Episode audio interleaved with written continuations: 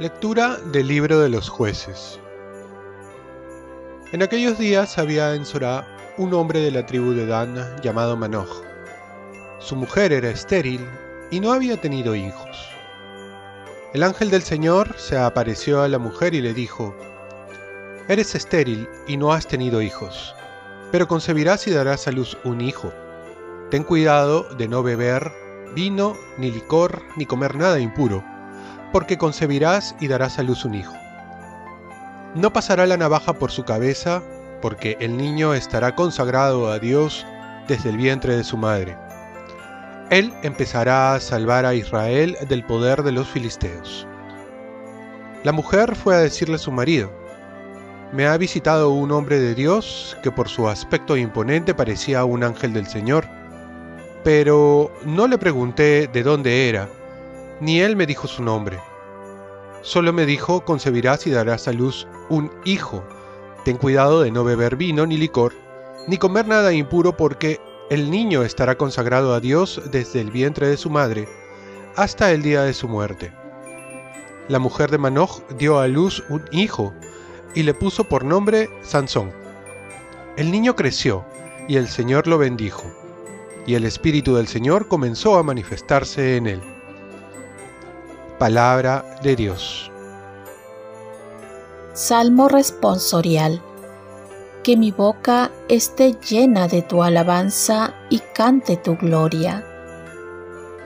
Sé tú mi roca de refugio, el alcázar donde me salve, porque mi peña y mi alcázar eres tú, Dios mío líbrame de la mano perversa.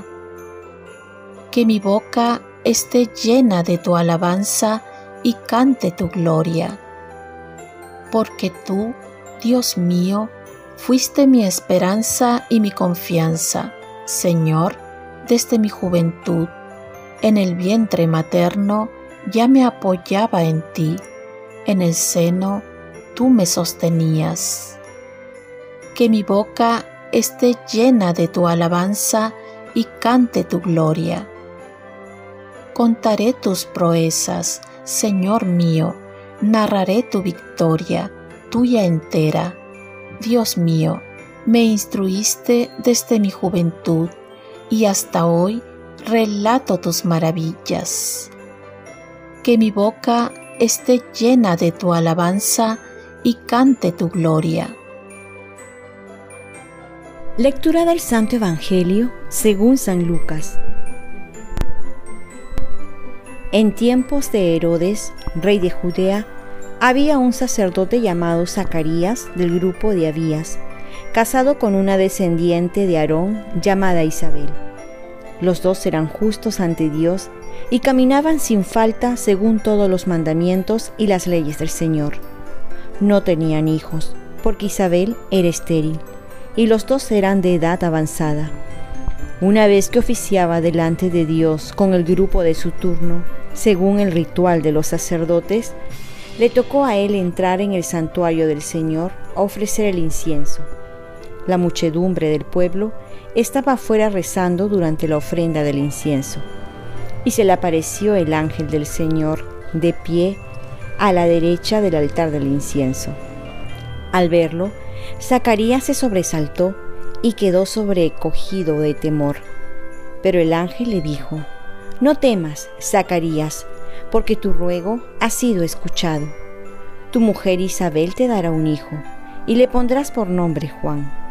Te llenarás de gozo y de alegría, y muchos se alegrarán de su nacimiento, pues será grande a los ojos del Señor. No beberá vino ni licor se llenará del Espíritu Santo ya en el vientre materno, y convertirá muchos israelitas al Señor, su Dios. Irá delante del Señor con el espíritu y poder de Elías, para convertir los corazones de los padres hacia los hijos, y los desobedientes a la sensatez de los justos, preparando para el Señor un pueblo bien dispuesto. Zacarías dijo al ángel, ¿Cómo estaré seguro de eso?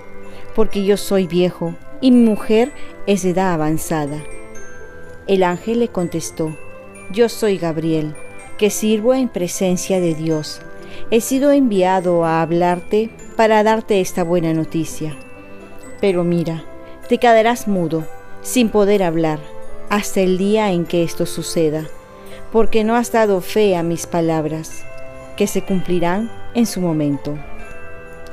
El pueblo estaba aguardando a Zacarías, sorprendido de que tardase tanto en el santuario. Al salir no podía hablarles, y ellos comprendieron que había tenido una visión en el santuario. Él les hablaba por señas, porque seguía mudo. Al cumplirse los días de su servicio en el templo, volvió a casa.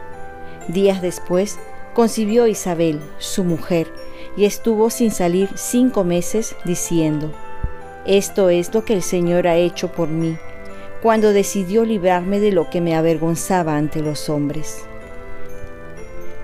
Palabra del Señor.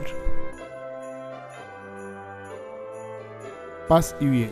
Tenemos la misión de dar a conocer a Jesús. En la primera lectura vemos uno de los héroes de Israel, Sansón, y su misión era salvar a su pueblo cuando éste caía en apostasía y en la consecuente explotación por parte de sus enemigos. Él tuvo como tarea librar a Israel del acoso de sus adversarios, y para hacerlo capaz de realizar esta misión fue consagrado al Señor, desde el seno de su madre. Sansón es un ejemplo de cómo el instrumento puede ser deficiente, pero el que actúa es el Señor. Como Sansón también, Juan Bautista fue consagrado al Señor desde antes de su nacimiento. Sansón en cuanto liberador era como un Mesías. Juan el Bautista es una figura de contraste. Sansón es como el agua que se desborda. San Juan Bautista es austero.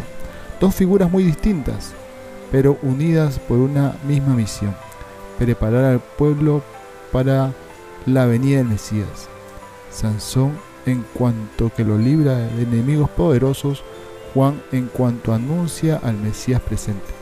Ambos entregan su vida por el reino de Dios, Sansón por su parte y también Juan hace la suya.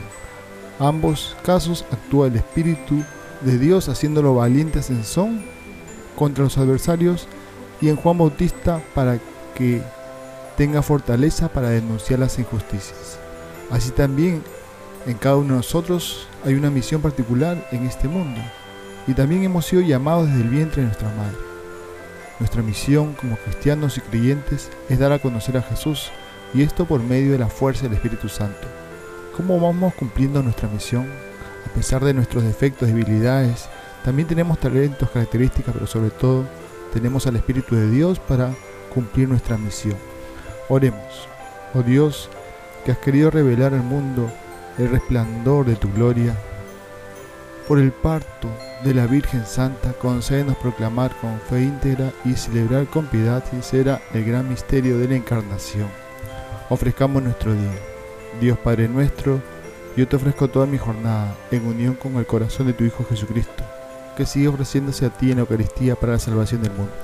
Que el Espíritu Santo sea mi guía y mi fuerza en este día para ser testigo de tu amor con María, la Madre del Señor y de la Iglesia te pido por las intenciones del Papa.